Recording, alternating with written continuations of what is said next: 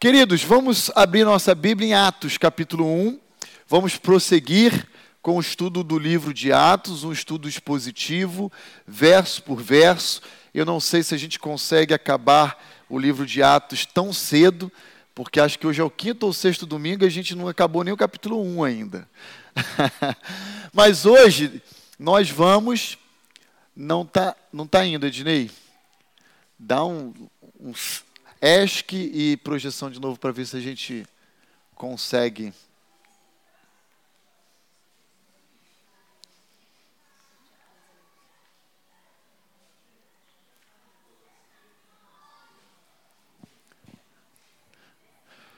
Atos capítulo 1, nós iremos hoje ler e estudar os versos 18 ao 26.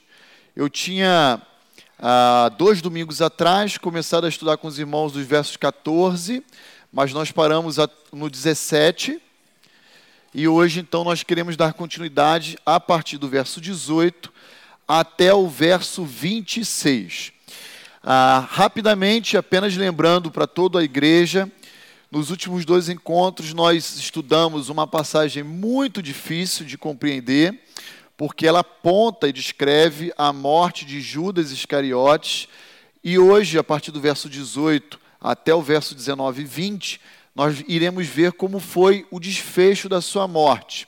Mas o fato que mais gerou ah, algumas dificuldades na nossa compreensão tem a ver com as palavras de, de Pedro ali em Jerusalém, ao afirmar que Judas teria que morrer para que se cumprisse o salmo davídico.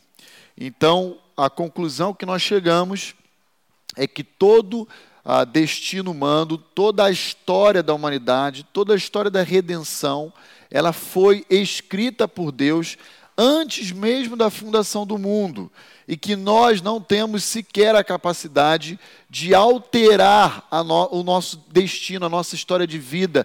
Não temos a capacidade de acrescentar um dia mais sequer na nossa existência, porque Deus já escreveu todos os nossos dias no seu livro.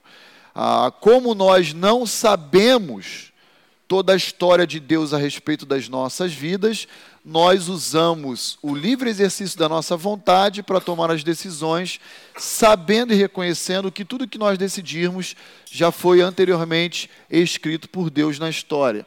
Então, hoje nós iremos olhar a hora da escalação no time principal. Por quê? Porque Judas sai de cena e agora quem vai entrar no cenário será um novo substituto, um décimo segundo apóstolo. E nós vamos discutir um pouquinho se esse sucessor de Judas foi de fato um décimo segundo apóstolo ou não, ou seria Paulo esse décimo segundo apóstolo, tá bom? Mas nós vamos ver hoje que quem vai assumir o lugar de Judas Iscariotes é um indivíduo chamado Matias. E o processo de escolha é muito interessante, porque o texto nos diz que eles lançam sorte. E como é que funciona esse negócio de lançar sorte? A gente vai tentar compreender um pouquinho isso hoje, tá bom? Ah, é, uma, é, um, é um texto um tanto difícil, tanto quanto outros do livro de Atos, mas eu quero já antecipadamente dizer que isso nada tem a ver com jogo de azar, tá bom? Ah. Gente, eu tô assustado, eu tô achando que a galera aqui da, da Vida Nova tá jogando, fazendo a fezinha, né, na Loteria Federal. Muito bem. Uh, quem pode ler para nós Atos 1? Aqui, Sônia, por favor, querida. Versos 18 a 26. Com o dinheiro que tinha recebido pelo seu crime, Judas comprou um terreno. Nesse terreno ele caiu e se arrebentou, e os seus intestinos se esparramaram. Todos os moradores de Jerusalém ficaram sabendo disso, por isso deram àquele terreno o nome de Alcedama, que na língua deles quer dizer campo de sangue. E Pedro continuou: Isto é o que está escrito no livro dos Salmos, que a casa dele fique abandonada e ninguém mais more nela. E também diz que outra pessoa faça o trabalho que ele fazia. Portanto, precisamos escolher outro homem para pertencer ao nosso grupo e ser testemunha junto conosco da ressurreição do Senhor Jesus. Deve ser um daqueles que nos acompanharam durante o tempo em que o Senhor Jesus andou entre nós, desde que foi batizado por João até o dia em que foi levado para o céu. E foram apresentados dois homens, José, chamado Bársabas, que tinha o apelido de Justus, e Matias. Em seguida oraram, dizendo: Senhor, tu conheces o coração de todos. Mostra agora qual dos dois escolhestes para trabalhar conosco como apóstolo, pois Judas abandonou esse trabalho. Ai, saiu aqui. Pois Judas abandonou esse trabalho e foi para o lugar que ele merecia. Depois, de, depois fizeram um sorteio para escolher um dos dois. O nome sorteado foi o de Matias, que se juntou ao grupo dos onze apóstolos. Muito bem, queridos. Então, vamos lá comigo. Ah, vamos olhar essa declaração de Atos 1, inicialmente, dos versos 18 a 20, e vamos tentar compreender o terrível fim de um traidor. Ah, os versos 18 a 20 vai nos apresentar o desfecho final na história de Judas. Ah, e nós vamos aprender muitas coisas juntos aqui hoje, bem interessantes. Ora, este homem quem é este homem? É Judas. Pedro está se referindo a Judas, tá bom? Adquiriu um campo com o preço da iniquidade. Que preço é esse da iniquidade que custeou a aquisição de um terreno, de, de uma área de terra, uma porção de terra? São aquelas 30 moedas de prata que foi o preço da traição de Judas vendendo a Cristo para o sinédrio, lá para os judeus, ok? E precipitando-se, rompeu pelo meio, e todas as suas entranhas se derramaram. Ora, quando nós lemos Atos 1, verso 18, a gente precisa entender o seguinte: como foi afinal a morte de Judas? Ele morreu caindo de um penhasco, sendo arremessado ou lançado por um penhasco, ou ele morreu enforcado. Hã? Podem falar. Enforcado? Eu sempre aprendi que foi enforcado. Muito bem. Então deixa seu dedo marcado em Atos 1 e vamos olhar um texto paralelo. Vocês estão vendo que tudo que está no iníciozinho de Atos tem um paralelo nos evangelhos. Abra lá comigo em Mateus 27, versos 3 a 10. Quem pode ler para nós Mateus 27, de 3 a 10, a Tati. As duas coisas aconteceram, tá, irmãos? Uma não nega a existência da outra. Então vamos olhar, a, olhar lá em Mateus 27. A Tati vai ler para nós, por favor, Tati. A partir do verso 3.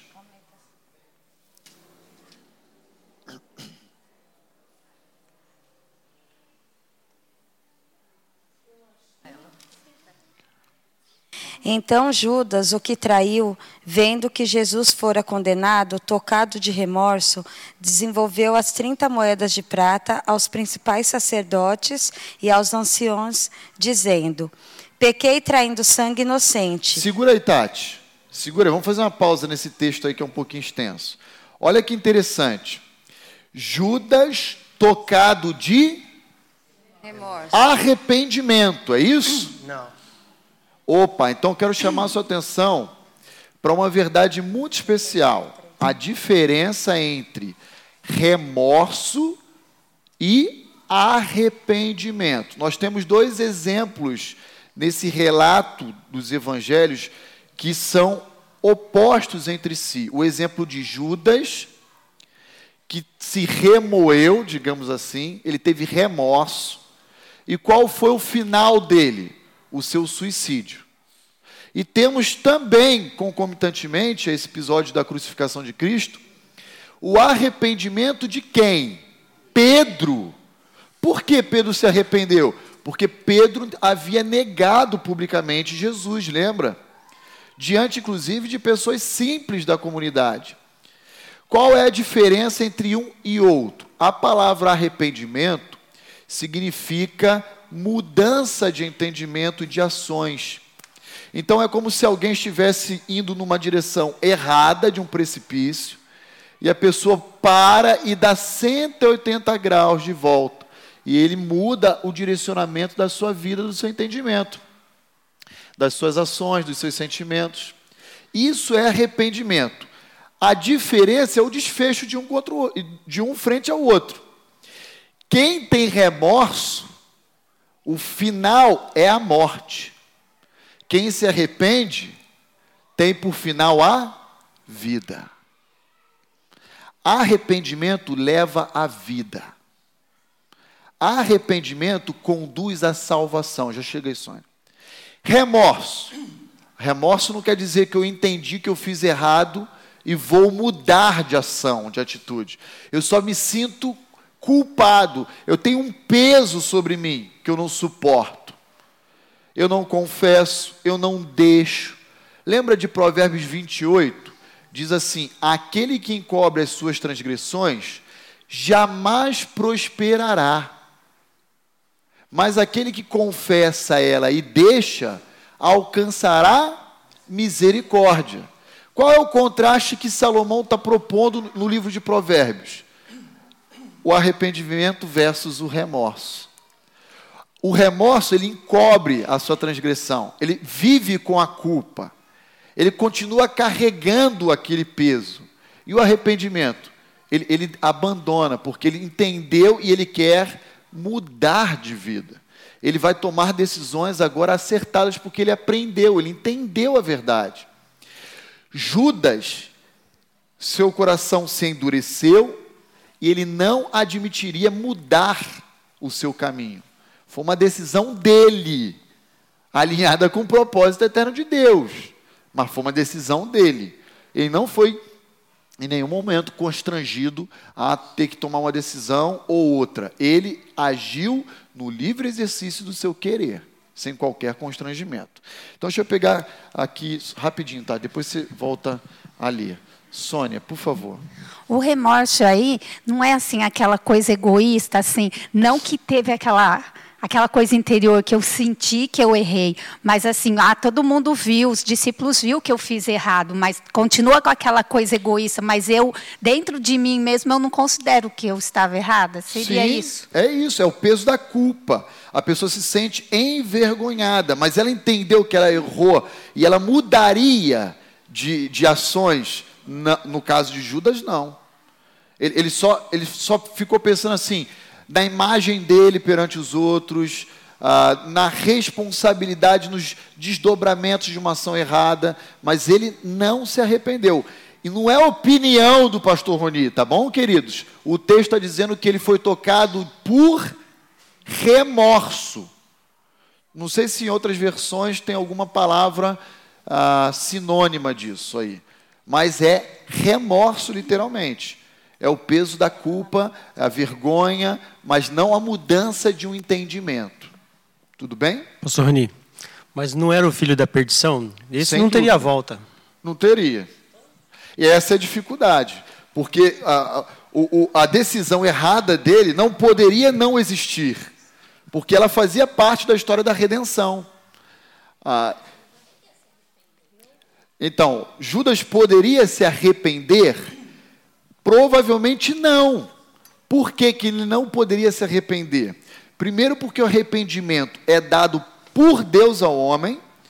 A semana passada nós lemos aqui Atos capítulo 11 e Atos capítulo 13, em que fala que a todos foi concedido o arrependimento. Então, o arrependimento é uma dádiva, porque é a ação do Espírito Santo convencendo o homem do pecado, da justiça e do juízo. Como nós sabemos que Judas não poderia se arrepender? Porque a ele estava escrito que era o filho da perdição. E isso dá uma bugada na gente. Né? A gente fica com a tela azul assim, cara. Então, como é que é isso? Eu não sei explicar. Eu só sei reconhecer. É o texto bíblico. E mais uma vez, isso não é a opinião do pastor Roni. É só você ler o texto bíblico. Tá bom? Então, agora, você acha, Sônia, ou qualquer irmão aqui, que os discípulos, ou os apóstolos, né, os onze, mais os cento e, e, e nove discípulos que estavam ali na Assembleia, porque o total era 120 em Jerusalém, né? Atos, Atos 1 mostra isso para gente. Vocês acham que eles tiveram misericórdia com Judas? Pela decisão errada dele? Compaixão? Olha o teor da oração que é objeto da nossa aula hoje aí. Olha lá. Judas foi para onde ele nunca deveria ter saído. A oração dele foi, do, do grupo lá foi essa. Olha lá. Quer ver? Ah, Atos 1, deixa eu ver o verso lá. Ah, isso. 25. 24 e 25, ó. Tu, Senhor, que conheces o coração de todos, revela-nos qual destes dois tu tens escolhido entre José, Barsabás e Matias, né? Para preencher a vaga neste ministério apostolado, do qual Judas se transviou, indo para o seu próprio lugar. Às vezes, a gente tem assim um sentimento de um amor que ultrapassa o limite do bom senso. E a gente precisa também delinear essa fronteira aí. Tá bom? A turma no início não, não, não enxergou dessa forma, não. Falou, ele foi para onde ele. E, e olha como é que eles fazem isso: por meio de uma oração. Já imaginou? Reunir a Igreja Batista Vida Nova e no meio da oração falar: Senhor, nós te louvamos, porque Fulano de Tal foi pela sua justa justiça para o inferno. Ah, que isso, pastor? Isso choca. Foi essa a oração da igreja primitiva. Para o lugar que pertencia a ele. Mas nós vamos chegar nesse texto mais para frente. Vamos continuar lendo Mateus 27 ainda. Tati, por favor, continue para a gente, acho que é o verso 4, né? Pequei traindo sangue inocente. Isso. Eles, porém, responderam: Que nos importa isso contigo? Então Judas, atirando para o santuário as moedas de prata, retirou-se e foi enforcar-se. E os principais sacerdotes, tomando as moedas, disseram: Não é lícito deitá-las no cofre das ofertas, porque é preço de sangue e, tendo deliberado, compraram com elas o campo do oleiro para o cemitério de forasteiros. Por isso, aquele campo tem sido chamado até o dia de hoje de campo de sangue. Então se cumpriu o que foi dito por intermédio do profeta Jeremias. Tomaram as trinta moedas de prata, preço em que foi estimado aquele a quem alguns dos filhos de Israel avaliaram, e deram pelo campo do oleiro, assim como me ordenou o Senhor. Como é que é o final aí então? Como ordenou. Assim como. Olha que interessante. Nada do que aconteceu na história, no tempo e no espaço fugiu ao controle dos decretos de Deus. Na verdade, tudo foi uma realização na história de algo que já havia sido escrito e estabelecido por Deus antes da fundação do mundo. A queda, a entrada do pecado no mundo, em Gênesis capítulo 3, não foi um acidente na história. Já havia também sido estabelecida por Deus. Por que nós sabemos disso? Porque a Bíblia nos fala que o cordeiro já havia sido morto antes da fundação do mundo. Então, tudo o que está acontecendo aqui está acontecendo debaixo do governo de Deus. Deus está assim, ó, mexendo na história, assim, ó, vem aqui, vem aqui, move e tal, e tudo está acontecendo exatamente como ele havia estabelecido. Então, aqui nós estamos encontrando qual verdade? Primeiro, Judas morreu enforcado. E isso não nega a realidade de Atos 1, que ele caiu de um penhasco e ali as suas entranhas se espatifaram no chão e se abriu provavelmente o corpo dele, o seu intestino, o seu ventre, alguma coisa ah, se esvaiu ali publicamente e foi notório para toda a cidade, a comunidade de Jerusalém. O fato é que nós temos aqui em Mateus 27 o seguinte: Judas, depois que caiu em si, que havia traído Jesus Cristo, ele foi até o templo, o texto diz que ele foi ao santuário, ele tentou devolver aos principais sacerdotes aquele preço de sangue, aquelas 30 moedas, e aqueles que acert, haviam acertado com Judas a traição disseram: Não, queremos isso de volta, isso é teu. Se vira aí, você combinou, a gente honrou a nossa parte, te dando o valor que você tinha combinado conosco. E Judas fala: Mas eu não quero mais isso, isso é preço de sangue. E aí os sacerdotes falam o quê? Problema é teu, também não é nosso, está na tua mão. Aí o que, que Judas faz? diz o texto, ele lança no santuário aquelas 30 moedas, sai do seu ambiente e vai se enforcar. Ah, e tudo isso mostra que aqueles sacerdotes pegam aquele valor, conversam entre si e falam: oh, não dá para a gente depositar lá no gasofilácio, porque são moedas contaminadas por um sangue humano, de um inocente, né? A ideia é essa. Ah, então, o que, que a gente faz? A gente faz uso desse recurso para comprar um, uma parte de terra, um terreno, para a gente sepultar os estrangeiros, os gentios, as pessoas de fora que vão via Jerusalém e por alguma razão vêm a falecer. Então, para eles não ficarem, é, é, como posso falar, desamparados, a gente compra um terreno e o nome desse terreno vai ser Campo de Sangue por causa da do valor da aquisição desse terreno, que em aramaico significa aceudama. Está em Atos 1 e está em Mateus 27, ok? Agora, isso tudo aconteceu para se cumprir o quê? O que Deus havia ordenado, por meio do profeta Jeremias, mas não só por meio de Jeremias. Jeremias 19 vai mostrar um pouquinho isso. Eu quero mostrar para vocês um uma outra profecia no livro de Zacarias. Então, abra lá comigo em Zacarias, capítulo 11. Pois não, Marcos. Cadê o microfone aqui? Ah. Quando Judas caiu do penhasco, ele já estava enforcado, né? Já. Provavelmente ele devia estar numa árvore, em algum ambiente alto, com uma corda, enforcado há algum tempo, e, digamos, essa, esse galho se partiu e ele caiu num penhasco. O corpo dele, na verdade. Foi alguma situação próxima, porque as duas coisas, essas duas informações se somam de forma verdadeira. Ele se enforcou e nós não sabemos como, mas o seu corpo, depois de algum tempo já desfalecido, enforcado, se rompeu e foi lançado ao, ao solo. Pois não, Ednei. Ah, pastor, eu não é, sei que não é sobre a vida de Judas que a gente está estudando, mas é só um comentário que eu ouvi na pregação uma vez. Mas a gente passa por Judas, então tem que falar mesmo, não tem é, jeito. Esse pastor, ele, ele disse que ele estava assim, imaginando o que poderia ter acontecido na cabeça de Judas por ter traído Jesus. E ele começa a levantar a história dele, ele diz que ele fazia parte de um grupo guerrilheiro, não sei se era Zelotes ou não, não, não lembro na época. E por depois entender que o reino de, de Deus não era o que ele queria, que era contra os romanos, ele pegou, ele fica imaginando se foi isso que levou ele a trair Jesus. Você sabe me dizer se tem alguma coisa da história de Judas, se ele participou de algum grupo guerrilheiro antes?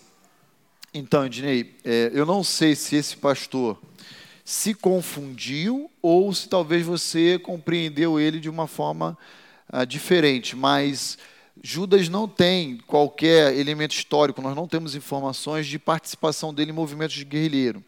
Dentro dos doze tinha um que era guerrilheiro, chamado Simão o Zelote. Mas não Judas. Judas era meio que o tesoureiro do grupo. Ele é aquele cara que carregava a bolsa de moedas, que quando a mulher foi ungir, quebrando bálsamo lá, de, o vidro do nardo puro lá nos pés de Jesus, ele ficou, ah, mas a gente poderia ter vendido esse perfume e, e angariado dinheiro para dar aos pobres. Então ele era um cara muito ambicioso, ganancioso, isso ele era. Mas não há qualquer informação histórica de envolvimento dele, pelo menos até onde eu já li, em movimentos de revolução ah, diante de Roma, do Império. Eu desconheço. Simão Zelote, sim. Simão Zelote era pertencente de uma facção, tipo uma FARC, né, que é a força colombiana lá, que quer de, de, depor o, o, presidente do poder. Né? Mas Judas não, ele era um ambicioso. Um ambicioso. Agora, irmãos, o que, que eu queria chamar a sua atenção? Ah, Judas teve a mesma oportunidade dos outros onze. Conviveu com Cristo, foi um camarada privilegiado, viu, presenciou. Houve momentos em que Jesus separou os doze em grupos de dois em dois para pregar o evangelho em alguns lugares e deu autoridade a eles para eles fazerem é, grandes sinais e prodígios. Quem estava sempre ali nos doze? Judas.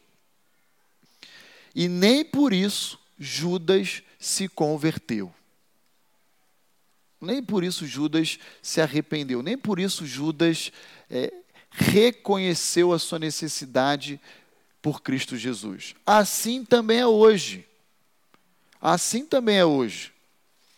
Eu não sei se eu já compartilhei com os irmãos uma experiência no meu ministério pastoral anterior, mas um belo dia eu fui visitar um irmão na casa dos 60 anos de idade que teve um AVC. E eu descobri no hospital, conversando com a esposa, que esse irmão não era irmão. Um cara que por volta de 40 anos congregou numa igre na igreja, nunca havia sido batizado e professado Cristo como Salvador pessoal da sua vida. Vê se pode isso. É um negócio que foge da nossa razão. Mas ele ia na igreja dominicalmente, acompanhando sua esposa, nunca foi hostil ao evangelho, é o famoso amigo do evangelho. Ele ouvia as mensagens, as pregações, ele ia às vezes para a escola bíblica, ele estava no culto da manhã, no culto da noite. Um belo dia a esposa ligou na secretaria da igreja e falou: Olha, queria pedir oração para a igreja pela saúde do meu esposo. Ele teve um AVC, ele está em coma, está no hospital tal, e eu fui lá visitá-lo após o almoço. E lá a esposa chorando muito, eu fui orar com ela, ele estava em coma, inconsciente. E ela me confidenciou, pastor, ele nunca foi crente. Eu sei que eu estou dizendo, ele é meu marido, eu conheço ele. Ele nunca confessou Cristo como Salvador. Ele, 40 anos, ele congregou com a gente. Mas ele nunca entregou sua vida a Cristo. É Judas Iscariotes. Tudo bem, não traiu Jesus nesse, nesse sentido, mas conviveu, desfrutou, presenciou inúmeros feitos e ainda assim com o seu coração endurecido. Ok, deixa eu pegar aqui o microfone. Sônia. Dá um nó na minha cabeça, mas ele não tinha opção. Ele era o filho da petição. Aí mas, dá um Sônia, nó. então, vamos mais uma vez voltar. Sônia, o fato de nós não sabermos quais, quais são os desígnios de Deus para a humanidade não torna o ser humano isento da sua responsabilidade. Hoje a gente olha para trás, para o primeiro século, e à luz de textos como Atos, Mateus e outros, a gente fala, mas Judas não conseguiria mesmo. Mas será que Judas sabia, ou Pedro, ou Simão, ou Tiago, ou João sabia disso? Assim é com a gente hoje. Eu não sei quem aí fora vai ser salvo ou não, mas o que compete a mim fazer? Pregar para todo mundo. Agora, eu, vocês não podem, preste atenção no que eu vou dizer. Vocês não podem, o pastor Roni nunca ensinou isso aqui, de que o decreto de Deus exclui a responsabilidade do homem. Se algum momento alguém falar isso, está deturpando a palavra de Deus, está usando indevidamente a palavra de Deus e o ensino que o pastor Roni está pregando aqui na igreja. Então, evitem brincadeiras do tipo assim, ah, mas Deus já determinou. Foge desse tipo de brincadeira, porque isso é deturpação do ensino bíblico. Deus determinou? Determinou. Mas e a responsabilidade do homem? Quando você veio para cá hoje de manhã, você sabia que era decreto de Deus? Não, você veio por quê? Porque você quis. Só que no, no seu desejo de vir aqui, mal sabia você que isso já tinha sido escrito por Deus antes da fundação do mundo. Então, quando uma pessoa fala assim, ah, mas isso já é decreto de Deus, a pessoa está brincando com o ensino bíblico, excluindo a outra parte do ensino, que é a responsabilidade do homem. Ah, então Judas não tinha capacidade? É, não tinha capacidade, nem por isso ele deixou de ser culpado. Porque o mesmo texto bíblico que fala que Deus decretou ele que, que, seria, que ele seria traidor, ele diz: Mas ai daquele por quem o filho de, do homem é traído. Então parem de brincar e de às vezes, não estou falando que é o seu caso, não, tá, Sônia? Mas se houver isso entre nós em algum momento, parem. Parem de brincar. Porque isso é zombar da palavra de Deus. Tá bom? Estou falando isso de forma genérica, espero que isso não aconteça entre nós. Mas se isso vier a acontecer, presta atenção. Ah, o filho de fulano enveredou nas, nas drogas. Ah, mas isso já é decreto de Deus. Ah, o marido se separou da esposa porque adulterou e foi morar com a amante. Ah, mas isso é decreto de Deus. Ó, oh, para com isso. Para com isso, que isso, isso é responsabilidade humana. Também. Também. Tá bom? Ô, pastor, uma outra coisa, assim, quando. O, porque na Bíblia mostra quando eles erram também, né? Muitos errados. Sim. Quando eles oram falando daquele jeito lá de Judas, eu fico achando que eles estão com o coração orgulhoso. Porque, assim, por exemplo, é, eu fico muito triste de ver que a minha mãe está com 70 e poucos anos e ainda não aceitou a Cristo. Espero que ela aceite ainda. Não mas quando eu Cristo. É, mas quando eu vejo ela com aquele coração duro, eu fico com dó porque eu falo assim: graças a Deus que Deus me escolheu e me escolheu cedo. Quer dizer, cedo, acho que foi até tarde, né? Mas me escolheu em tempo. E a minha mãe está lá, eu fico com eu sei que Deus sabe que, que, que, Ele é justo, Ele sabe. Mas eu tenho dó por pensar que Ele me escolheu e de repente ela não. E eles também não deveriam ter essa compaixão? Não sei. Ou por fato de ajudar, não, não sei. eles não têm que ter essa compaixão. E é aí que eu estou querendo entrar no, nesse detalhe. Às vezes nós temos uma compaixão, um amor, um, uma coisa que foge, inclusive, da lógica e do bom senso humano. Essa semana eu coloquei uma frase no grupo da igreja aqui, que a gente brinca, de Charles Spurgeon. E ele diz assim, ó, até, eu até peguei para trazer para ler para os irmãos. Ah, uma mulher disse certa vez a Charles Spurgeon, que é um pregador batista de Londres, século 18 para 19. Não consigo entender como Deus odiou Esaú. Lembra de Romanos 9 que nós lemos semana passada? Não consigo entender como Deus foi capaz de odiar Esaú. Resposta do pastor Charles Spurgeon para aquela ovelha. Eu não tenho nenhuma dificuldade em entender isso. Meu problema, na verdade, é entender como Deus poderia amar Jacó. Por quê?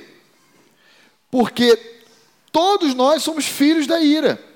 Efésios 2. Nascemos mortos em delitos e pecados, somos objetos da ira de Deus desde bebezinho no ventre da nossa mãe. Já carregamos a culpa de Adão. Não tem para onde fugir. Então, o que a gente tem que fazer é se alegrar pelo fato de Deus ter nos amado e manifestado a sua salvação e ter trazido a nós. Se ainda não, não chegou na sua mãe, no seu pai, é, no seu marido, esposa, filho, primo, cunhado, continue orando e pregando. Porque o, o, o fato de Deus ter escolhido não nos isenta de pregar. Como que a gente vai conhecer os eleitos de Deus? Por meio da pregação. Lembra de Atos 13 que nós falamos semana passada? Paulo e Barnabé pregou para todos mas só receberam a salvação aqueles a quem o Pai havia destinado para a vida eterna. Está lá no texto. Está lá no texto. Quer voltar lá? Atos 13. Já chega aí, Altair. Atos 13. Ah, só não lembro o verso agora. Deixa eu ver se eu acho aqui.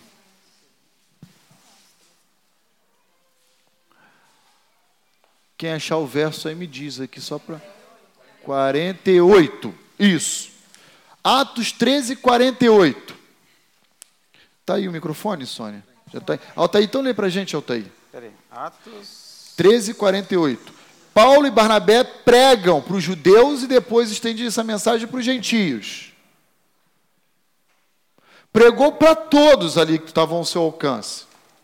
Qual é o resultado dessa pregação? Lê para a gente, Altair, por favor. 13:48. E os gentios, ouvindo isto, alegraram-se e glorificaram a palavra do Senhor, e creram todos quanto estavam ordenados para a vida eterna. Eu, eu, eu prego para centenas. Dez entendem a mensagem e recebem a Cristo naquele momento. Só entenderam e receberam os que haviam sido destinados para a vida eterna.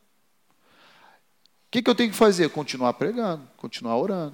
Agora, Sônia, os apóstolos, nós entendemos à luz de Atos 1, eles não foram orgulhosos nessa oração, porque de alguma maneira que eu não sei explicar, Pedro, iluminado pelo Espírito Santo, entendeu que tudo aquilo fazia parte de uma profecia proferida por Davi nos Salmos.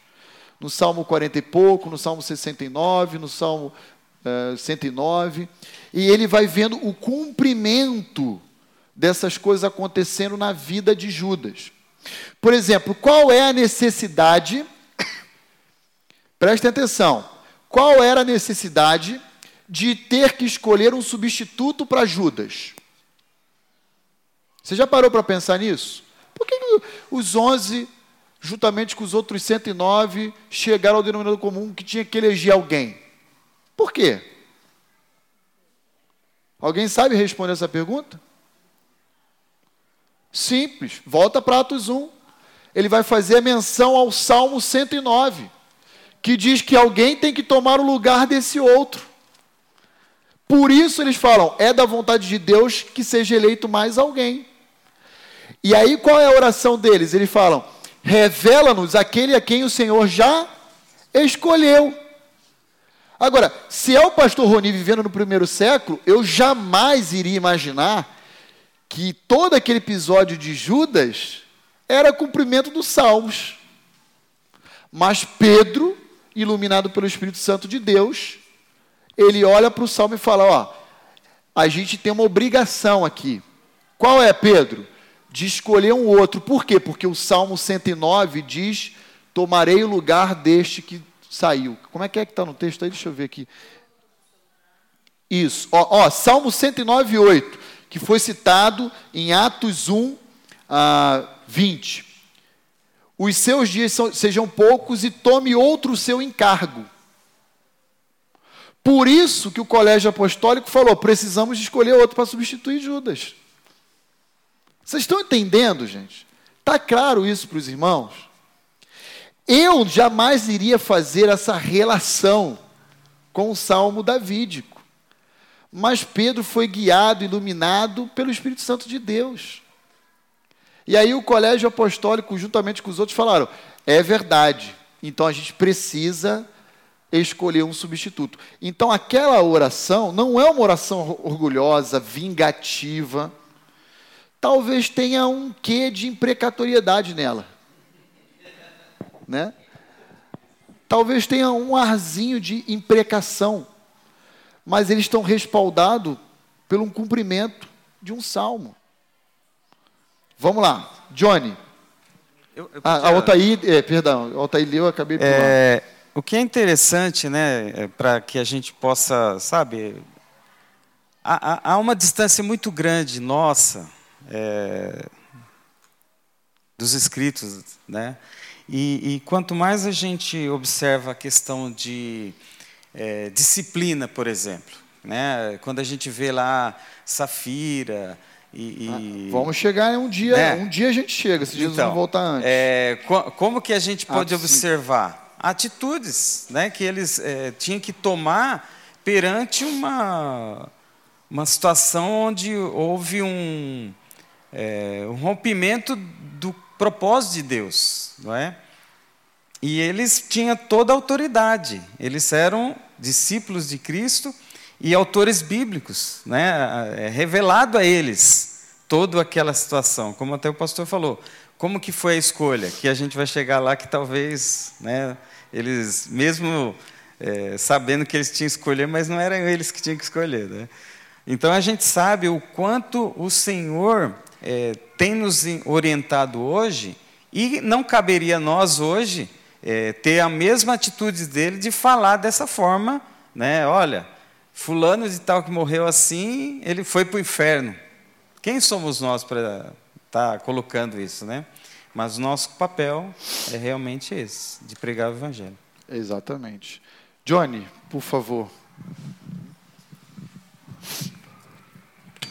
Pastor, só eu, eu vi aqui na minha Bíblia só para acrescentar, né? Esse Claro, Salmo por favor. 109, ele tem como título Imprecações contra os inimigos. Então, só para acrescentar. Olha que interessante. Davi, o Daí, passa para o irmão daí também que ele vai falar. Davi está escrevendo um salmo, provavelmente não pensando no Messias, pensando no seu momento de vida em que ele está cercado por inimigos. E se teve alguém que teve inimizade nessa vida, foi Davi, irmão. Davi, os filisteus, Amorim, toda, todo mundo queria a cabeça de Davi. Só que eu volto a dizer, queridos, eu não sei como, mas o Espírito Santo guiou Pedro para olhar o Salmo 109 e aplicá-lo a Judas, dizendo: ó, isso aqui que Davi escreveu não se restringe apenas a ele, mas era uma promessa que haveria de se cumprir na vida de quem? Do traidor. Eu jamais faria essa ponte, mas Pedro foi inspirado por Deus e a gente não pode achar, ah, Pedro errou, senão aí você né, ah, desanda com todas as doutrinas da Bíblia. Irmão, daí, por favor. Eu queria, quero perguntar, é, no ponto que o pastor comentou, é, sobre Judas andando com Jesus, né, vendo todas as coisas, participando. Aí, com relação aqui a Hebreus capítulo 6, versículo 4, é, se, é, se é essa situação. Era essa situação, mas a gente não. Eu, eu vou, vou ser econômico, irmão, daí, porque eu preciso. Eu estou no primeiro slide ainda, já são 10 horas. Ah, mas ali, Hebreus 6, 4, ele vai falar sobre um tema chamado apostasia. A apostasia é o abandono, é, é- é- é a queda, é, é deixar uma direção e ir em uma totalmente oposta e rebelde. Ah, e aí, Hebreus 6,4 vai dizer que o apóstata, na verdade, ele nunca se converteu, embora ele tenha presenciado os feitos poderosos por meio do Espírito Santo e tal. Ah, e é esse, esse, ele, ele nunca, nunca terá a, a possibilidade, porque ele já foi, é, infelizmente, ou felizmente, não sei dizer, mas é, escolhido para perdição. É verdade é o apóstolo, tá bom? E Paulo, Paulo vai, vai elencar alguns apóstatas. Quem sabe um dia a gente faz uma aula só sobre apostasia. Paulo vai elencar alguns muito interessantes. Imineu, Alexandre, entre outros nomes aí, tá bom? Ah, mas provavelmente Judas se enquadraria, porque ele estando com Jesus, ele caiu, ele abandonou. Embora nunca tenha sido. A gente chegou ali a Zacarias? Não! Então, peraí, gente, eu preciso avançar. Vamos para Zacarias capítulo 11. Eu vou ler Zacarias, tá? Ah, para a gente economizar tempo. 11, versos 12 e 13. O profeta estará dramatizando aqui, no meio da sua profecia, palavras do Messias. Quando? Séculos antes, cinco séculos antes de Cristo vir ao mundo. Tá? E aí, olha só como Zacarias 11, versos 12 e 13, tem o seu cumprimento em Mateus 27, de 3 a 10.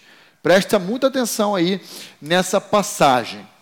Olha só, na minha versão aqui, revista e atualizada, diz assim: Eu lhes disse, o Messias dizendo para o povo, né? Se vos parece bem, dá-me o meu salário, o meu, a minha recompensa, o preço pelo meu esforço. O que, é o salário? É, é o preço, a recompensa pelo seu trabalho, pela sua obra. Então, Jesus, na palavra profética de Zacarias, dizendo para o povo: atribua a mim o valor que vocês me dão. Presta atenção.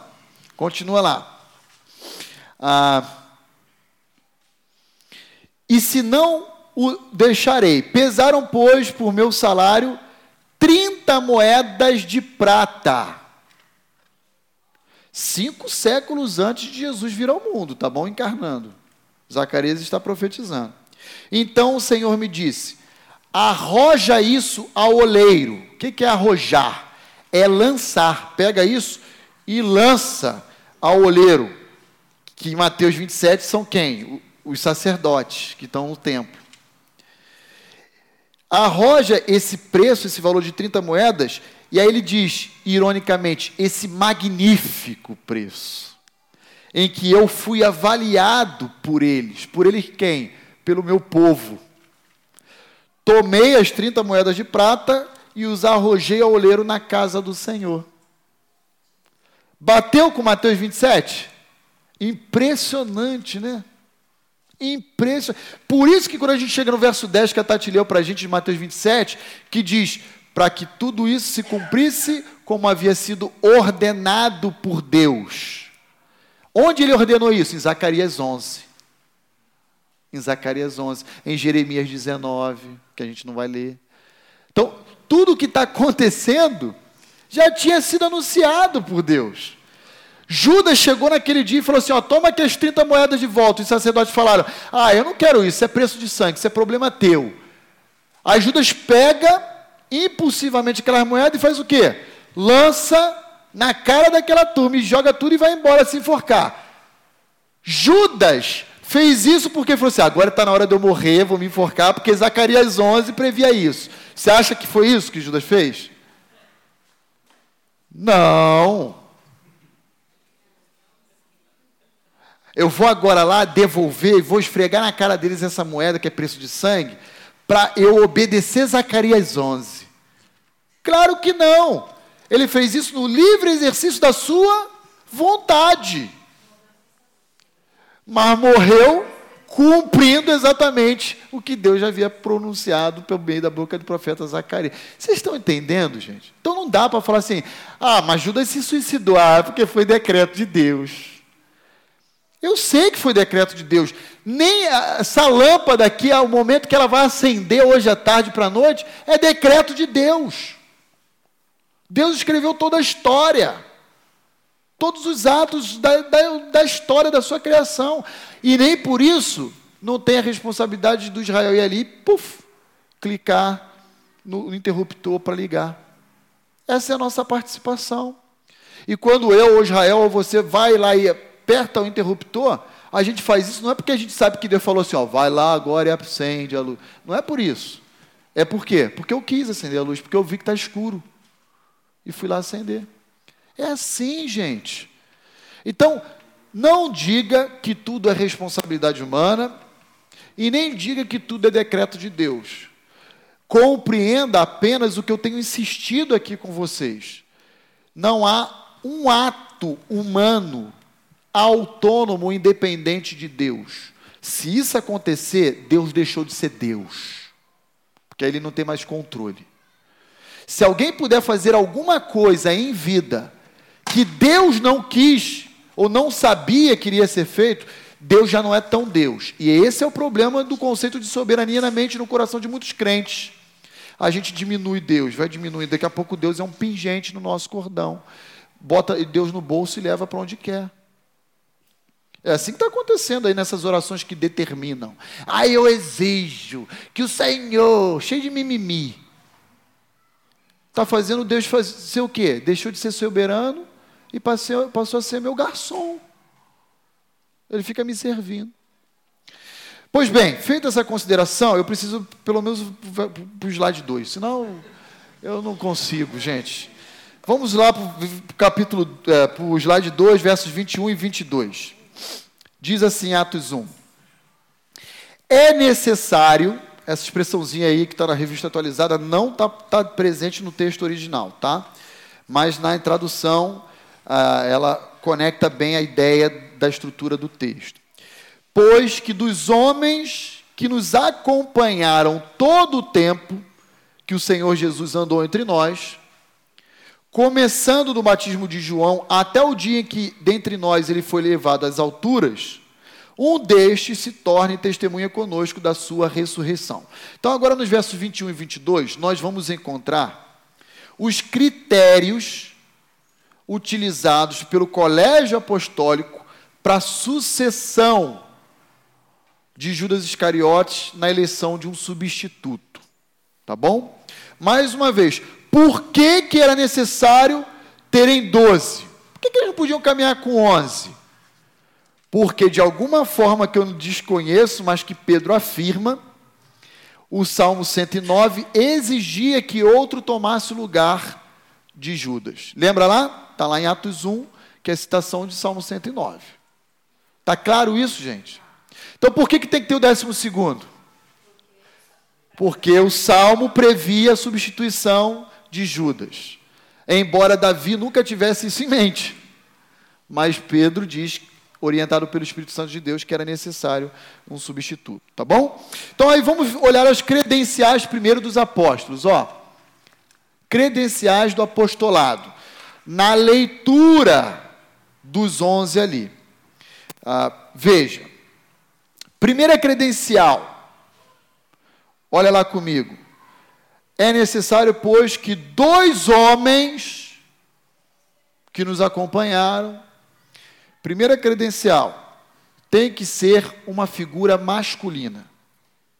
Ah, pastor, Paulo é machista, então os outros onze também. Tem nada de machismo. Para com essa, essa mentalidade aí mundana, feminista, de que está entrando nas igrejas, de que ah, tem que ser, porque a mulher é subaproveitada, desvalorizada. Para, não tem nada a ver com isso. Tem a ver com o desígnio de Deus. São papéis distintos. A mulher é tão valorizada aos olhos de Deus quanto o homem, só que cada um tem o seu lugar e o seu papel a ser desempenhado. Tá bom? Então, ó, primeiro lugar, quem é que a gente vai eleger? Porque naquele grupo de 120 tinha mulheres. Certamente. Mas a gente tem que escolher dentre o grupo, antes de tudo, homens. É a primeira palavra aí que, o primeiro critério que Pedro utiliza. Segundo critério, tem que ter sido testemunha ocular do que Jesus fez e ensinou. Em qual período? Desde a inauguração do seu ministério com batismo, em Mateus capítulo 3, até a ascensão dele de Cristo aos céus. Então, essa é a segunda credencial. Ter sido testemunha ocular, ter vivido, caminhado, presenciado. É isso que está dizendo aí, ó acompanhado todo o tempo que o Senhor Jesus andou entre nós. E aí ele vai botar um intervalo, desde o seu batismo até a sua ascensão. Então, tem que ser testemunho ocular. Ah, mas teve algumas ocasiões que eu perdi. Está fora. Está desqualificado. Ah, quando ah, Jesus curou o cego de nascença, naquele dia eu estava doente, estava em casa. Está fora. Está tá cortado. Então jogou na peneira, tem que ser homem, tem que ter esse critério de ter sido testemunha acompanhado tudo. E qual é a finalidade? É que esse substituto tenha que ser uma testemunha ocular da ressurreição. Olha o verso final lá, o verso 22. Para que ele então se torne testemunha conosco, juntamente com os outros onze, da sua ressurreição. A obra de Cristo não termina na cruz, irmãos. A cruz é uma das partes. A obra de Cristo culmina na ressurreição, que é quando definitivamente Cristo vence a morte.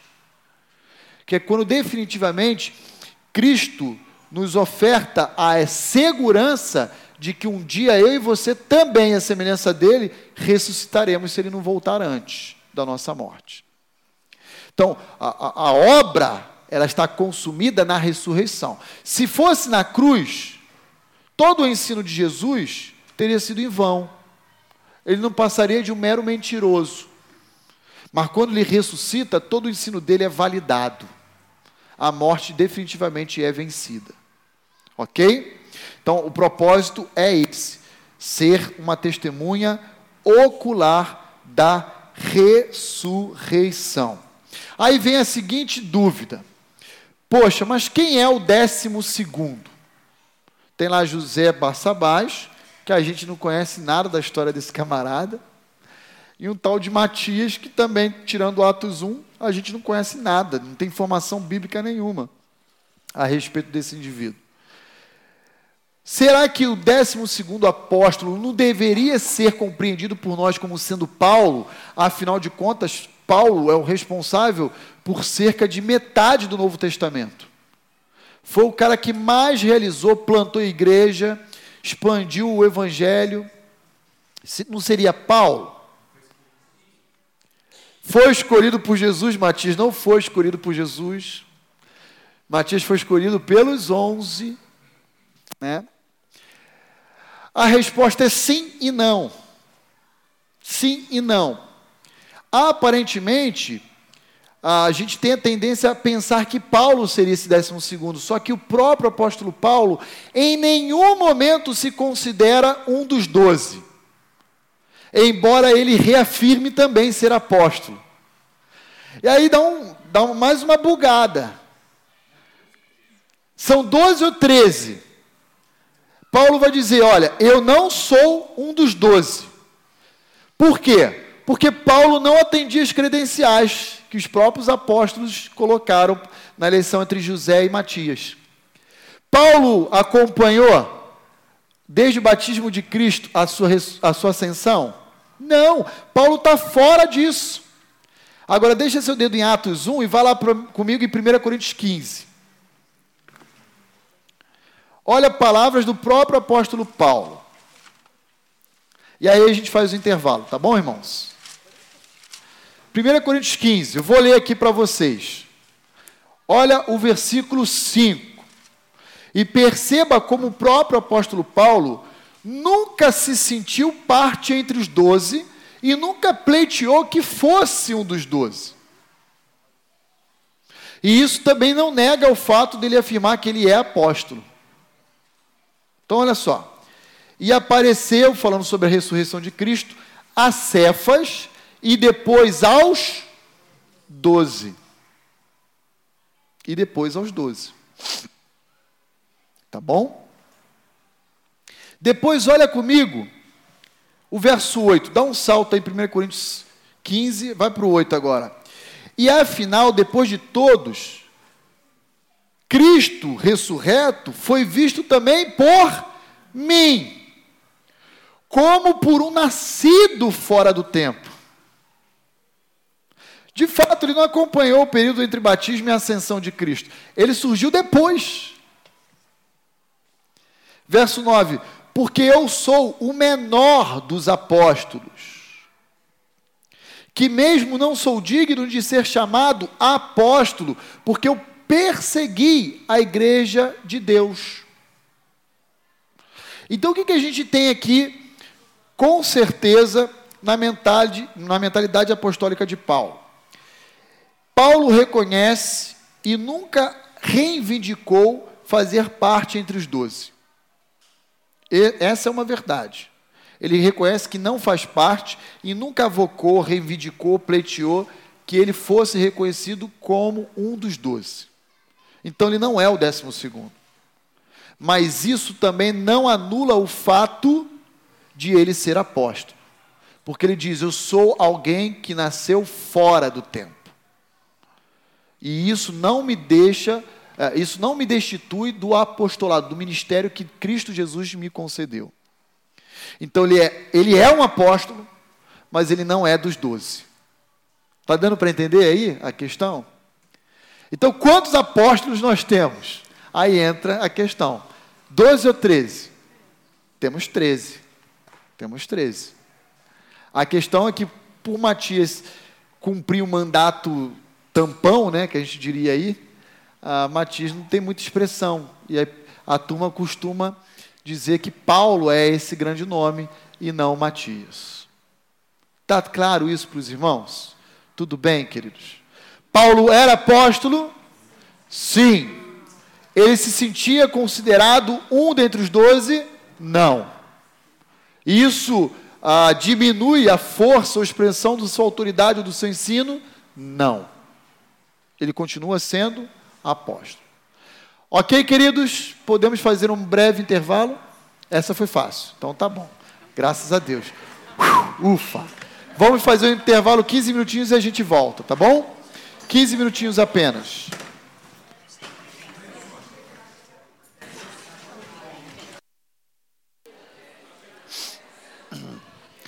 Muito bem, queridos. Eu preciso da sua ajuda, porque depois, então, a gente tem que concluir no horário certinho, para não comprometer o ensaio do coral, do Ministério de Música, assim por diante, tá bom? Então, o que, que nós falamos até esse momento? Falamos que a eleição do 12 estava exatamente fundamentada num salmo de Davi, que o cumprimento que se deu na vida de Judas e daquele ato de Mateus 27, de 3 a 10, de jogar as moedas no santuário diante dos sacerdotes, era cumprimento da profecia de Zacarias capítulo 11. Aliás, Zacarias é um livro interessante. Poucos leem e conhecem, mas muito que acontece de Cristo na vida dele e da sua obra está previsto e anunciado lá em Zacarias. Ah, e diga-se de passagem, uma informação que eu não dei é que aquelas 30 moedas de prata, um valor altíssimo, né? ironicamente, Zacarias deixa assim registrado no seu livro, ah, correspondia ao preço de um escravo ferido por um boi. Então, vê que porreta era esse esse valor aí, bem, né, assim, elevado. Em, em Êxodo 21, a gente encontra a lei de Moisés dizendo que o preço que se deveria pagar por um escravo ferido por um boi era, eram 30 moedas de prata. E na sequência, o boi deveria ser sacrificado pelo ato de ferir um ser humano. Está lá em Êxodo 21. Tá bom? E aí, Jesus está dizendo: Ó, vocês estão dando para mim o valor de um escravo, nem um escravo saudável, é um escravo ferido, aleijado e manco por causa de um boi que o, que o feriu, que o machucou. Esse é um outro ponto. Aí chegamos aqui na sucessão apostólica e os critérios utilizados. Credenciar tinha que ser homem e testemunha ocular dentro desse intervalo entre o batismo e a ascensão de Cristo. E a função, ser uma testemunha da ressurreição de Cristo. Quem foi o 12 apóstolo? O 12 foi Matias, não foi o apóstolo Paulo, embora Paulo também seja igualmente apóstolo. Tá bom? Poderíamos usar outros textos aqui, mas o tempo não nos permite. Então a gente vai prosseguir para os versos seguintes, os versos 23 a 26, quando nós temos então a eleição, ou como diz o tema da nossa aula, a escalação agora oficial no time principal aí da igreja, do grupo que vai dar origem à igreja dos doze, nesse esse grupo de doze. Dois candidatos, José Barçabás e Matias, igualmente habilitados pelos 120, todos reconheceram esses dois candidatos, mas apenas um eleito para ser o sucessor. E aí a grande a indagação que a gente se depara nesses versos 23 a 26 é como, afinal de contas, nós devemos considerar ou compreender a prática de lançar sortes. Afinal de contas, foi esse o mecanismo que levou aquele grupo inicial a eleger Matias e não José Barçabás.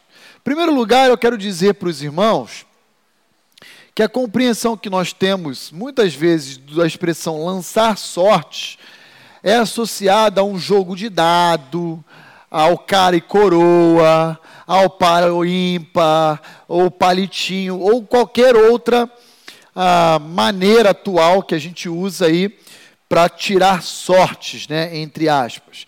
Mas isso nada tem a ver com fruto do acaso, tá bom?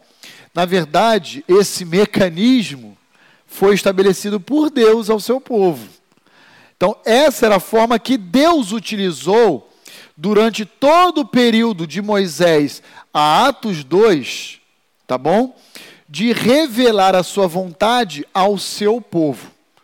Sério, pastor, nunca tinha percebido isso. Sério. Então vamos olhar aí alguns textos que nos ensinam a respeito dessa prática. Abra lá comigo em Números 26. Vamos ler o verso 52 ao 56 de Números capítulo 26. Quem pode abrir para nós nessa passagem e ler para nós.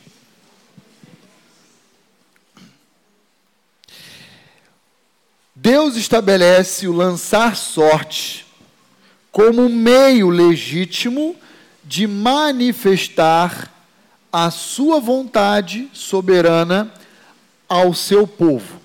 Número 26, de 52 a 56. Tati, vou pedir que você leia para nós aqui. Quem estabeleceu esse critério foi Deus. Então vamos lá. Disse o Senhor a Moisés: A este se repartirá a terra em herança segundo o censo. A tribo mais numera numerosa darás herança maior, a pequena, herança menor. A cada uma, em proporção ao seu número, se dará a herança. Todavia, a terra se repartirá por sortes, segundo o nome das tribos de seus pais, a herdarão. Segundo a sorte, repartir-se-á a herança deles entre as tribos maiores e as menores. Então veja aí, Moisés vai receber do Senhor a orientação de que a terra prometida deveria ser ocupada pelas doze tribos por famílias. Então as famílias maiores teriam uma porção de terra maior, as famílias menores uma porção de terra menor. E como seria distribuído as terras na terra prometida dentre as doze famílias de Israel? Por sorte. Lançando sorte. Tá bom? Então é a maneira de Deus revelar como ele queria que fosse feita essa distribuição ao seu povo. Agora, como é que é isso? É, é o acaso? Não. Tati, vai lá em Provérbios 16 e leia para nós o verso 33 do Provérbios 16. Por favor. Por que, que Deus manda tirar sortes ou lançar sorte? Porque ele vai dizer em Provérbios 16, 33 para nós o seguinte: o resultado sou eu que vou determinar. Então fiquem tranquilos, não é fruto do acaso, não. É a forma como eu vou me revelar a vocês. A sorte se lança no regaço, mas do Senhor procede toda a decisão. Então, como é que a gente vai saber que essa porção de terra aqui tem que ir para a família do Milton e não para a do Israel? A gente vai lançar a sorte. Sei lá, vamos botar um saquinho com dois nomes no papelzinho o Everton vai lá, puxa, saiu. Milton. Como é que eu sei que é da vontade de Deus? Porque a Bíblia está dizendo para nós que o resultado, quem define é quem? Não é o acaso. É Deus. É a maneira dele dizer como que ele quer que as coisas sejam feitas na velha aliança. Agora, isso começa no período mosaico, tá bom? Em Números 26, e vai até qual momento? Atos 1. Quando a igreja surge em Atos 2, você não vê mais a incidência da revelação da vontade de Deus por meio do lançamento das sortes. Você não vê mais essa prática acontecendo a partir de Atos 2 até os dias de hoje. Essa é uma prática própria, estabelecida por Deus ao seu povo na velha aliança. Não, eu já cheguei, Roberto, já passo para você a palavra. Não é uma prática exclusiva de Israel. Os pagãos também lançavam sortes. E dentro do pacote de lançar sortes, existia um lançamento de sorte apropriada e específica dos sacerdotes que era através, o sacerdote tinha uma estola sacerdotal, uma roupa, e ele tinha duas pedrinhas que ficavam no bolso. Era o famoso urim e o tumim. E aí ele pegava e jogava. E aí ah, era sim ou não, era José ou Matias, era um ou outro, era a maneira como o sacerdote às vezes tomava a decisão pautada na segurança de que o resultado era a revelação da vontade de Deus para o povo. Eu vou ler outras passagens, aí depois eu abro para as considerações de vocês. Por exemplo, os pagãos também lançavam sorte. Abra lá comigo em Jonas, capítulo 1. Lembra quando Jonas tenta fugir? Ele compra lá, acho que Jope, né? Uma passagem para Tarsis, para o lado exatamente oposto ao de Nínive. E aí, dentro do barco, Deus manda uma tempestade. Jonas 1, verso 7. Quem pode ler para nós? 1, 7. Roberval vai ler para nós. Olha aí o que, que acontece com ó, a tripulação a bordo daquela embarcação onde Jonas se encontrava. E a gente tem ali ímpios, pagãos, que olham para a tempestade como se fosse a fúria dos deuses, né? Mal sabem eles quem é que está por trás, qual é o Deus por trás de tudo aquilo. Aí Jonas vai lá e, e revela: Eu sou servo do Deus Altíssimo. Por favor, Roberval, 1,7. E diziam uns aos outros: Vinde e lancemos sortes, para que saibamos por causa de quem nos sobreveio este mal. E lançaram sortes, e a sorte caiu sobre Jonas. Então, veja. A palavra final de Provérbios 16, 33 é quem? Mesmo os pagãos a bordo foram usados por Deus para revelar quem é que estava ali que não deveria estar. Ok? Então, essa era a maneira de Deus lidar na velha aliança, uma das maneiras, não era a única, tá? Com o seu povo. Ah, último texto, João, abra comigo no Evangelho de João, capítulo 19, verso 24. Dani, você lê para gente? João 19, verso 24. Quando Cristo está sendo açoitado, prestes a ser morto, crucificado, olha o que, que os pagãos, na verdade os soldados romanos, fizeram com as peças, as vestes, as roupas de Cristo Jesus. Cumprindo, inclusive, uma profecia. E onde estava essa profecia? No Salmo 22, verso 18. Tá bom? Então abra lá, João 19, 24. Disseram, pois, uns aos outros: Não a rasguemos, mas lancemos sorte sobre ela, para ver a quem caberá, para se cumprir a Escritura. Repartiram entre si as minhas vestes, e sobre a minha túnica lançaram sortes. Assim, pois, fizeram os soldados.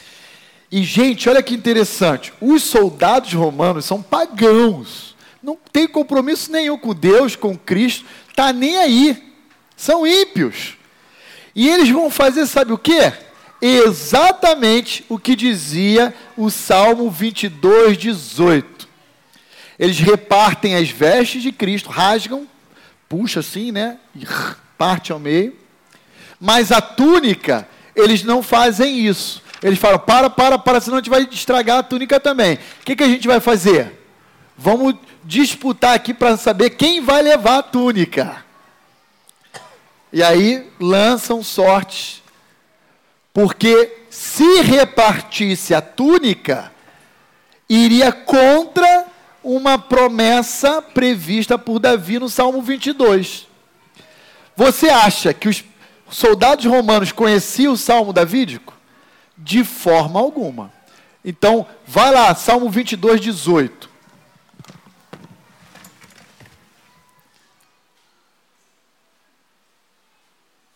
Salmo 22, 18. Estou abrindo aqui, eu vou ler para os irmãos, tá? Olha o que, diz aí. Repartem entre si as minhas vestes. Opa, bateu. Com João 19. Está vendo aí? E sobre a minha túnica deitaram sortes. Cara, bateu certinho. Bateu. Você acha que os soldados tinham conhecimento disso? Nenhum. Mas o evangelista João, como um bom judeu, conhecedor do Antigo Testamento, olhou a cena e falou: Puxa, estava lá desde o princípio. Davi tinha cantado isso para gente e faz parte do nosso inário. E aí ele vai lá e registra como cumprimento do que Davi já tinha anunciado. Ok? Agora, só para a gente encerrar e abrir aqui para as suas considerações. Lembre-se que ah, no, em Atos capítulo 1, verso 24, diz assim: E oraram, e depois lançaram sortes. Então vejam, esse lançamento de sorte não era a parte de Deus. Esse lançamento de sorte foi um, uma ação de dependência de Deus. E ele, na oração, você já conhece, que nós já citamos aqui antes do intervalo, ele dizia assim: Senhor, revela-nos a quem o Senhor tem escolhido, por meio da maneira que o Senhor estabeleceu com o seu povo de se manifestar. E aí então sai quem? Matias. Ok? Então, ah, esse lançamento de sorte não tem absolutamente nada a ver com jogos de azar. Era um canal de comunicação de Deus com o seu povo na velha aliança. Você não vai encontrar a igreja, depois de Atos 2 até os dias de hoje, em momento nenhum, lançando sorte. Quer dizer, até os dias de hoje é difícil, né? porque hoje tem tanta comunidade que se diz igreja e faz umas atrocidades que é até complicado. Mas não é a maneira de Deus lidar na sua nova administração da aliança com a igreja que ele estabeleceu. Tá bom? Então, essa era a forma. Tá bom? Ímpios praticavam, judeus praticavam, e essa era a maneira de Deus revelar, porque o resultado não era fruto do acaso, e sim decisão de Deus, Provérbios 16, 33. Roberto, tem o um microfone aí, Roberto? Então pode falar. São duas coisas, pastor. A primeira é que amanhã eu vou orar e jogar na Mega Sena. Brin brincadeira, Não faça irmãos. Isso. Brincadeira, Não faça, calma. por brincadeira. favor. Então, é, no meu trabalho, eu, eu, eu tento o máximo explicar para algumas pessoas que não são crentes, e já que você falou sobre lançar sorte, sobre jogos de azar. Eu não jogo antes de ser convertido, 20 anos atrás. Mas me perguntaram. E eu falei, eu, não, eu entendo que se a gente joga, é, coloca dinheiro, já é um azar, você pode perder. Mas eu não tenho base bíblica. Talvez, se talvez não foi esse o momento, o pastor me explica depois. Mas talvez dá alguma base para mim, para os irmãos, talvez tenham dúvida. Por que, que o crente não joga jogos de azar?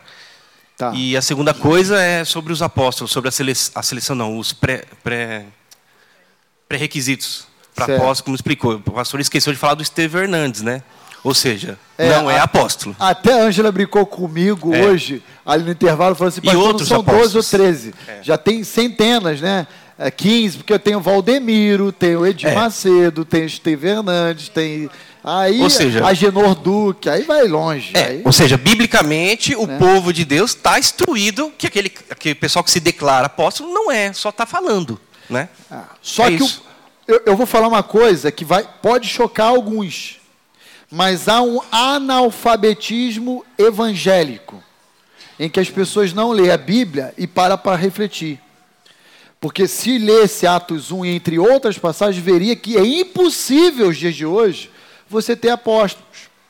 Por exemplo, Efésios 2,20 diz que a igreja ela tem como fundamento Cristo, que é a pedra angular, mas ela foi erguida sobre os fundamentos dos apóstolos e profetas. Se hoje houver apóstolo, a Bíblia não está completa. Qualquer um que é apóstolo pode continuar escrevendo, inspirado por Deus, e continuar sendo tendo autoridade escriturística. Então, então tem sérios desdobramentos que quem crê dessa forma não refletiu nos desdobramentos a respeito disso, né? Então, assim, perfeita a sua consideração, Roberto. É, é inviável, impraticável. Não existe hoje apóstolo. Não existe alguém que hoje, tá? Que observou desde o batismo de Cristo a sua ascensão, conviveu com ele. Não existe. E todo aquele que se dizendo apóstolo assim se apresenta, você já pode de cara dizer é um falso mestre. Pode desmascarar, ah, mas que falta de amor, pastor. No meu exercício, eu tenho que fazer isso, denunciar mesmo, desmascarar essa turma. Então, ó, prestem atenção, prestem muita atenção com o pastor youtuber. Porque tem muita ovelha sendo pastoreada por essas redes sociais. E olhando, e aí chega às vezes no domingo, no culto, na EBD, ou no grupo pequeno, ou não sei aonde, e fala assim: ah, não, mas isso não é o que o pastor youtuber diz. Eu nunca, já falei, eu volto a afirmar aqui nessa igreja, eu nunca pego o microfone para emitir opinião pessoal. O dia que isso acontecer, me tira da igreja. Eu, eu faço afirmações sempre em cima de texto que nós estamos falando. Agora, se você olhar para esse texto de Atos 1, alguém olhar, e conseguir defender o apostolado hoje à luz de textos como esse, aí eu, eu preciso aprender. Porque não tem condições. Mas perfeito. Outra consideração que você fez, o Roberto, sobre jogos de azar, eu não vou compartilhar agora textos bíblicos e o, o, o, o que a Bíblia diz sobre esse assunto, porque até recentemente eu, eu ministrei aqui na igreja, mas você não estava ainda, foi em dezembro. Tem uma aula de duas horas no nosso site com os slides, as passagens bíblicas que você pode acessar e ouvir. Está lá em dezembro. Eu preguei ela, se não me falha a memória, antes do Natal. Ah, foi o cristão e os jogos de azar. Tem no YouTube o áudio, tem no site os slides com as passagens bíblicas e você vai poder é, entender um pouquinho, né, a respeito do que, que a Bíblia fala sobre jogos de azar, tá bom? E, se alguém, algum outro irmão também tiver curiosidade, não participou com a gente nessa ocasião, pode acessar e também aproveitar um pouco desse ensino aí que há dois, três meses atrás nós ministramos aqui na igreja. Ok? Mais alguma dúvida que os irmãos queiram pontuar em relação ao lançar sorte? Está claro? Espera aí, irmão Milton. 8 do 12, o irmão Milton acabou de dizer, foi a aula dos jogos de azar. Tá bom? Então tem tudo isso que a gente faz aqui, queridos, a gente disponibiliza no site, tem slide, tem o áudio no YouTube, o site te joga para o YouTube, para você não ter prejuízo, eventualmente, se você não estiver conosco. Muito bem, não havendo então mais dúvidas, eu pensei que teria mais nesse assunto. Mas entenderam que o resultado não é fruto do acaso, é Deus quem diz, tá bom? Foi a última ocasião, cronologicamente, em que a Bíblia registra o lançamento de sorte, Everton. Perfeito. Depois, Atos 2 inaugura o período da igreja, uma nova aliança, e a partir daí você não tem qualquer registro mais de lançar sorte. Tá bom? Muito bem, então continuando para que a gente possa concluir. Eu nem acredito que eu vou conseguir acabar o capítulo 1 hoje. Ah, nós vamos ler o verso 24 e 25 de Atos 1 e entender um pouquinho o teor da oração dos primeiros cristãos ali. Provavelmente, é, é, quem apresenta essa oração é Pedro, né, porque ele está com a palavra desde o verso 15 lá, tá, que foi o texto da aula passada e retrasada.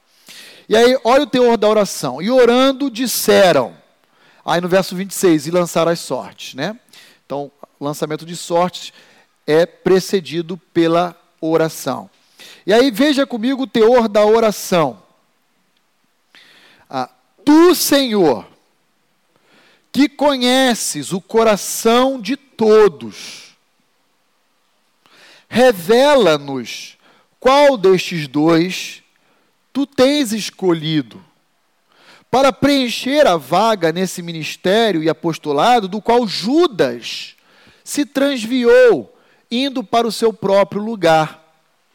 Então veja aí o conteúdo da oração dos cristãos primitivos. Essa é uma oração baseada, orientada pela soberania de Deus pautada na certeza dos seus decretos e não nos desejos dos homens.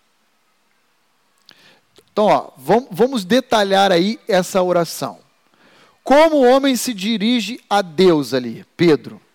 Tu, Senhor. Essa expressão é um reconhecimento de autoridade. Eu estou me dirigindo a alguém que é autoridade tu, Senhor, e nenhum outro. Só tu és capaz de conhecer o coração de todos. eu não sou capaz.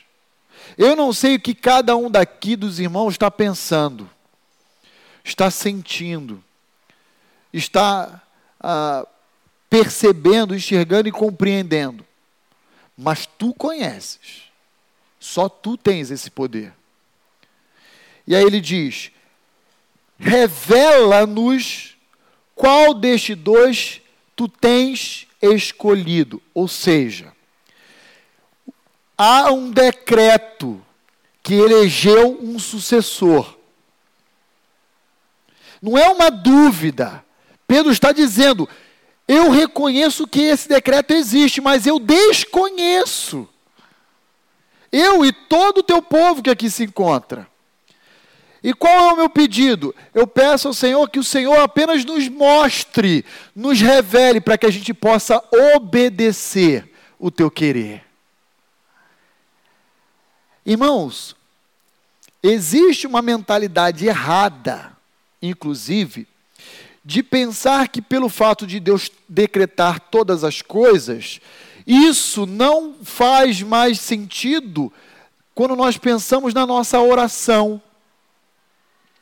Ah, se Deus já decretou, então não preciso orar. Isso, é, isso é um dos desvios do entendimento bíblico sobre os decretos de Deus. Como também é um desvio dizer, ah, se Deus já escolheu aqueles que vão ser salvo, então não preciso pregar. Isso está tudo errado. Nós, pela nossa lógica, pensamos assim, ó, presta muita atenção. Você não é diferente de mim. Vou falar como é que eu penso, humanamente, pela lógica. Eu oro a Deus, ou porque Deus não tem um plano para mim a respeito desse momento de vida e dessa decisão que eu preciso tomar, ou eu oro a Deus, reconhecendo que Ele tem um plano, mas que eu sei o que é melhor para mim, que talvez seja diferente do plano dele, quem sabe Ele mude de ideia e atenda o meu pedido. É assim que funciona a oração, o entendimento da oração na lógica humana. Vocês estão entendendo? Vou repetir. Ou Deus não tem um plano, e eu vou apresentar por meio da oração o caminho ideal para a minha vida a Ele, para que Ele possa realizar. Ou Ele tem um plano, mas eu sei o que é melhor para mim, e eu vou dizer para Ele que eu penso diferente dele, ou às vezes é igual, mas se for diferente, ele muda de ideia para poder atender o que eu quero. Porque, eu, afinal de contas, eu sei o que é melhor para mim. Errado, tanto uma lógica quanto a outra. Como é que eu oro? Eu oro porque eu sei que Deus já tem uma vontade por trás dessa decisão que eu preciso tomar. Uma vontade que já foi pré-estabelecida antes dos tempos eternos passados mas que eu, no tempo e na história e no espaço, desconheço. E então eu oro para que ele me diga qual é a vontade dele, para que eu possa obedecer e estar alinhado com aquilo que ele quer para a minha vida. É assim que eu oro. É por causa disso que eu oro. Mas na nossa mente é assim, não, se Deus decretou, então não preciso mais nem orar. Porque se eu orar e pedir a ele algo que não é da vontade dele, né, que já que ele já escreveu, então Deus vai dizer não, não vai responder. Deus vai responder, vai responder um bom não. Para mim e para você. Como a gente vai ouvir hoje à noite na pregação de hoje à noite, na nova série. Mas é o seguinte: por que, que então eu oro? Eu oro para alinhar o meu coração a Deus e não alinhar Deus ao meu coração. Eu oro para estar em sintonia com a vontade e o querer dele. Por isso que Pedro fez isso. Pedro falou: Senhor, revela-nos, porque tu conheces o coração de todos. E tu já escolheu aquele que há de suceder. Mas nós não sabemos, Senhor, e nós queremos obedecer. Da dependência. Então o que, que eu faço? Eu oro. Que que, vamos olhar para a oração de Jesus no Getsemane. Senhor, eu estou sofrendo, Pai. Se possível for, passa de mim esse cálice. Todavia seja feita a tua vontade. Olha o que Jesus está dizendo. Existe uma vontade de Deus, do Pai. Mas eu estou em sofrimento se eu tiver que experimentar esse cálice amargo. Então eu digo, Pai, por favor, se possível for, tira de mim. Hoje à noite a gente vai falar de 2 Coríntios 12. Paulo com espinho na carne. Por favor, por três vezes eu já clamei ao Senhor, tira de mim. E a resposta de Deus é: não. Não. Não.